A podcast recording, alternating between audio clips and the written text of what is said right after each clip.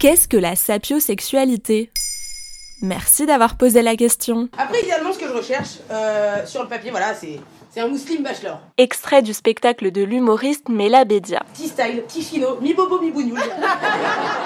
Si pour Melha Bedia, le must de l'excitation, c'est le Muslim Bachelor, chez nos amis sapiosexuels, c'est le QI qui prime, qui fait vibrer un peu partout. Et c'est en quelque sorte la revanche des geeks, des matheux et des premiers de la classe. Les sapiosexuels trouvent que l'intelligence est attirante sexuellement, puisque la sapiosexualité, le fait d'être attiré par l'intelligence au-delà de tout autre critère. Étymologiquement, sapio vient du latin pour qualifier le sage, l'intelligent, le raisonnable. Chez les sapios, pas de coup de foudre physique. On se séduit à coup de langue discussion ésotérique et au lieu de vous manger les yeux, le sapio vous mange le cerveau. Ce n'est pas nouveau être attiré par l'intelligence, c'est vieux comme le monde quand même. Certes, on se souvient très bien du couple Marilyn Monroe et l'écrivain Meller, que la presse avait alors qualifié de la star cervelée et l'intello, mais le terme est relativement récent. Il date de 2004. Et ce qui est nouveau et surtout étonnant, c'est que depuis 2014, sur certains sites de rencontres, la sapiosexualité devient un critère à cocher pour matcher avec de potentiels candidats. Une orientation sexuelle à part entière, comme pour se dire hétérosexuel. J'aime l'idée que mon partenaire me caresse le cerveau. Extrait de l'émission Je t'aime, etc.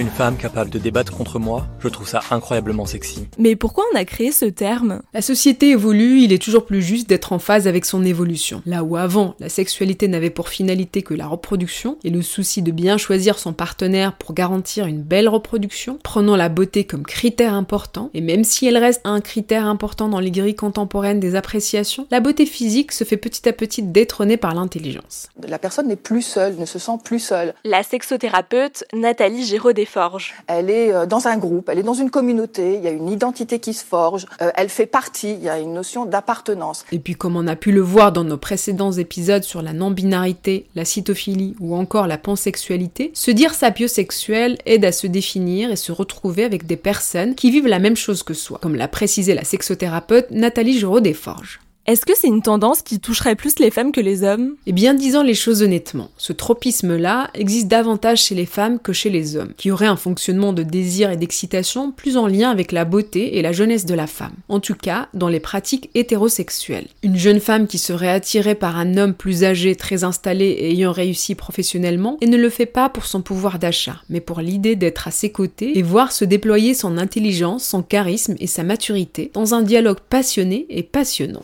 Voilà ce qu'est la sapiosexualité.